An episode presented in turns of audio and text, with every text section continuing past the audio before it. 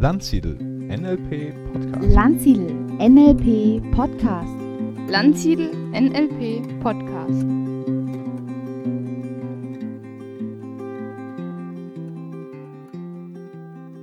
Liebe Hörerinnen und Hörer, im heutigen Podcast spricht Stefan Landsiedel über Richard Bandler, dem Mitbegründer des NLP.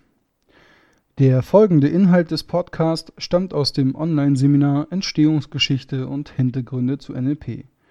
Viel Vergnügen nun bei den Geschichten um Richard Bandler. So, schauen wir uns mal das Leben von Richard Bandler etwas genauer an. Richard Bandler, also der eine von beiden, der so ein bisschen die treibende Kraft war. Er wurde 1950 geboren, Bundesstaat New Jersey. Das heißt, er ist inzwischen knapp über 60 Jahre alt. Ähm, Beide, Bandler und Grinder, leben noch. Äh, bei Bandler ging vor einiger Zeit mal das Gerücht um, er wäre gestorben, aber ähm, es ging ihm medizinisch, gesundheitlich sehr, sehr schlecht. Aber inzwischen ist er wieder da, macht auch Seminare noch, ja, kann ihn also auch noch kennenlernen. Er ist das einzige Kind jüdischer Eltern. Ähm, Mitte der 60er Jahre schloss er sich der Gegenkultur, der Hippie-Bewegung an und er war eines der langhaarigen Blumenkinder seiner Zeit. Ne, er ist oft auch durch sein Äußeres aufgefallen eben, aber das, oder es war damals so eigentlich so ein bisschen so üblich, ähnlich wie auch hier auf dem Bild. Er hat lange Haare, hat die oft hinten zum Pferdeschwanz zusammen, hatte früher auch einfach so einen, so Spitzbart am Kinn und ist dann damit über den Campus gelaufen. 1967 organisierte er in seiner Freizeit Rockkonzerte. Er selbst ist sehr auditiv und sehr stark musikalisch auch begabt, spielt selbst Schlagzeug, hat da ein sehr, sehr feines Gehör äh, für diesen Sinneskanal. Ja, das war eine recht wilde Zeit, die war geprägt von der Ablehnung des Überkommenen, des Ausprobierens von Neuem. In einem seiner Videos beschreibt er, uh, we experienced a little bit, ne, achtet auf meine Gestik, we experienced a little bit with drugs. Uh, also wir haben auch Erfahrungen gemacht mit Drogen dort und ausprobiert. Also ja, ein Kind seiner Zeit, würde ich es mal ähm, so nennen. Richard Bandler gab damals ähm, einem Jungen namens Dan Spitzer einen Schlagzeugunterricht. Und dieser Junge war der Sohn von einem gewissen Robert Spitzer, der ähm, einen Verlag innehatte, nämlich Science and Behavior Books.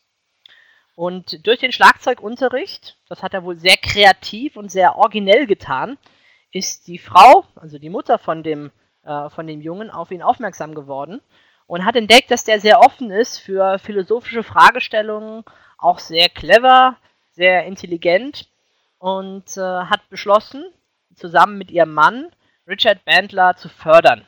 Das heißt, die sind sowas wie, ähm, genau, also Mäzene könnte man auch sagen, denn dieser Herr Spitzer hatte halt über sein Verlagsgeschäft, sie haben damals sehr viele Bücher rausgebracht über Psychotherapie, über Kommunikation und Verhalten, hatte er Zugang zu sehr vielen namenhaften Psychotherapeuten seiner Zeit. Und so hat Spitzer eben den, für den Kontakt gesorgt, auch zu Fritz Perls und dann letztendlich zu Virginia Satir. Bendler hat dort gearbeitet, hatte verschiedene Verlagstätigkeiten.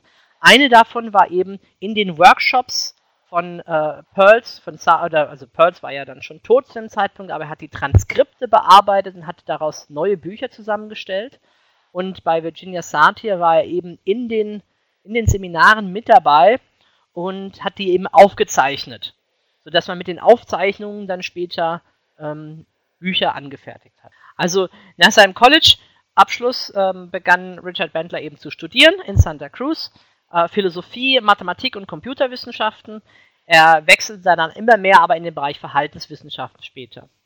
Kurz ein Wort zu Santa Cruz ähm, weil es spielt so eine Rolle, so ähnlich, wir kommen später noch auf zwei andere Orte, Palo Alto und Essalen, wo sich eben ganz bestimmte Menschen getroffen haben, wo so einfach diese Atmosphäre war. Und Santa Cruz war so ein Ort, da waren damals sehr viele prominente Kulturschaffende da, Alfred Hitchcock zum Beispiel, der ja bekannt ist aus den drei Fragezeichen oder auch diversen ähm, Filmen im Fernsehen. Frank Herbert mit dem Wüstenplanet, Shirley Temple, Santana, dieser Ort gilt heute auch noch als ein Ort der Kraft, irgendwie der spirituellen Energie. Ne? Mal einfach so mit dazu. ja, Bender interessiert sich aber dann immer mehr für Psychologie, Verhaltenswissenschaften, insbesondere eben für die Arbeit von Friedrich Perls, dem Begründer der Gestalttherapie. Eines Tages hat äh, Bandler eben auch Virginia Satir kennengelernt und schätzen gelernt. Er war sehr begeistert von der Arbeit und er ist danach, hat dann den Spitzer überzeugt oder der Spitzer hat ihn dazu animiert, das weiß man nicht so genau. Auf jeden Fall ist er dann mehrere Wochen ähm, äh, mit ihr unterwegs gewesen und hat ein vier, vierwöchiges Seminar in Kanada zum Beispiel auf Band aufgenommen und transkribiert. Äh, während dieser Zeit hat sich Bandler sehr intensiv mit der Arbeit von Virginia Satir auseinandergesetzt und hat teilweise sogar ihre Ausdrucksweise und ihre Wortwahl übernommen. Wir kennen das im NLP als das Prinzip des, ähm, des Pacens oder auch dann des Modellierens. Das heißt, er hat sie kopiert und hat angefangen, so sich zu bewegen, so zu sprechen, wie sie das getan hat. Es gibt eine nette kleine Anekdote an der Stelle, und zwar, dass bei dieser Aufzeichnung von dem Workshop, äh, die, wo Virginia Satir andere Familientherapeuten unterrichtet hat, also auf fortgeschrittenem Level, er in seinem Aufnahme in der Kabine saß und auf dem einen Ohr äh, mit seinem Walkman Pink Floyd gehört hat und auf dem anderen Ohr eben das, was drinnen im Seminar gesprochen wurde. Und dann an einer Stelle im Seminar war es so, dass äh, Virginia Satir was gefragt hat. Ne? Wie würdet ihr diesen Fall jetzt lösen? Was würdet ihr machen? Und keiner von den anwesenden Therapeuten konnte eine Antwort geben. Und äh, Richard Bandler ist dann reingestürmt und hat gesagt, wie er das machen würde. Und es war eben ganz hervorragend und war genau richtig. Also das heißt, obwohl er scheinbar nur mit einem Ohr sozusagen hingehört hat, konnte er die Situation meistern. Und das einfach, weil er eben so viel von ihrer Art aufgesaugt hat und in sich aufgenommen hat. Das gleiche hat er dann eben auch mit Fritz Pölz gemacht, der, wie gesagt, zu dem Zeitpunkt schon tot war. Es ging darum, gerade ein Werk von ihm zu veröffentlichen und just in dem Moment ist er gestorben. Es gab eine Menge Aufzeichnungen und Spitzer hat, Spitzer hat eben Bendler gebeten, das Material zu vervollständigen, nachdem dieser sich sehr intensiv eben mit der Gestalttherapie beschäftigt hat. Und auch hier war es so, dass ähm, Bandler anfing so zu sprechen und so zu reden wie Fritz Pölz. Und einmal, so eine Anekdote, hat der Spitzer ihn sogar versehentlich mit Fritz angeredet, weil er eben so täuschend echt gesprochen hat betone das nicht so aus Zufall, weil das ist eben auch genau das Grundprinzip des NLPs, von Menschen zu lernen, indem man sich in sie hineinversetzt, zu versucht zu verstehen, wie machen die denn das, um auf diese Art und Weise deren Muster für sich selbst zu lernen und anzuwenden. John Grinder ist äh, etwas mehr als zehn Jahre älter, also jetzt der zweite im Bunde. John Grinder studierte an der University of San Francisco und schloss sein Philosophiestudium in den frühen 60er Jahren ab. Er hat dann später äh, Dissertation geschrieben, also seine Doktorarbeit gemacht. Und war, als die beiden sich trafen, dann Assistenzprofessor für Linguistik. Zwischendurch war er hier beim Militär, bei den Green Berets in Europa. Und er arbeitete als Undercover-Agent der CIA, ähm, wobei ähm, oft wird eben nicht dazu gesagt, dass er im Bereich Übersetzung dort aktiv war, also sein Sprachverständnis schon auch dort einsetzen konnte was ganz interessant ist, dass er dort eben auch äh, sehr stark verdeckt gearbeitet hat und nicht so offen. Und das ist was, was später typisch war im NLP, dass viele Prozesse verdeckt abgelaufen sind, also so, dass der andere sie gar nicht richtig mitkriegt. Also im Gegensatz zu offen, wenn ich ganz klar sage, was ich gerade mache. 1972 wurde er Assistenzprofessor für Linguistik an der University of Santa Cruz und dort begegnete er Bandler. Ähm, der Professor, also der ähm, sozusagen der Betreuer von John Grinder wiederum, das war Gregory Bateson. So viel nur mal äh, vorab. Grinder hat inzwischen 14 Bücher über NLP geschrieben, zahlreiche weitere über Linguistik. Seine Arbeiten sind maßgeblich eben beeinflusst von seinem Mentor Gregory Bateson. Und Bateson war es eben auch, der den Kontakt hergestellt hat zwischen Grinder und Richard Bandler und auch äh, Milton Erickson. Ja, 1972. Bandler war mitten in seinem Studium. Ähm, fehlte ihm dort einfach etwas. Und äh, dafür möchte ich euch eine kleine Anekdote vorlesen, hier aus einem, aus einem Buch. Das Buch, das habe ich auch nachher als Folie. Das heißt The Wild Days of NLP, ist von Terence McLendon geschrieben, einem, der damals äh, dabei war, so bei den ersten Gruppen. Und zwar, also ich lese mal äh, kurz vor. Während seiner Studienjahre stolzierte Richard von Kurs zu Kurs. Er hörte Philosophie, Logik, Computerwissenschaften und Mathematik. Wenn ich ihn im Hörsaal sah, schien er sich überhaupt nicht für den Kursinhalt zu interessieren. In einem Psychologiekurs von Professor Bert mit dem Titel Interpretationen von Krankenakten spielte sich an einem Nachmittag 1972 Folgendes ab. Richard stand auf und fing an, sich mit erhobener Stimme über die Praxisrelevanz der Psychologiekurse an der Universität aufzuregen. Er sagte, sie sollten etwas für Menschen Praktischeres lehren, wie zum Beispiel Gestalttherapie. Mit hochrotem Gesicht stürmte er polternd aus dem Hörsaal. Nun war aber Bert völlig einer Meinung mit Richard und sagte, Sehen Sie, es gibt einfach niemanden an der Universität, der einen Kurs in angewandter Gestalttherapie halten könnte. Das heißt, dem Professor war sehr wohl bewusst, dass äh, das sehr viel Theorie ist, aber wenig Praktisches. Und Bendler wollte einfach was Praktisches. Er wollte was tun, er wollte Menschen verändern und was gestalten.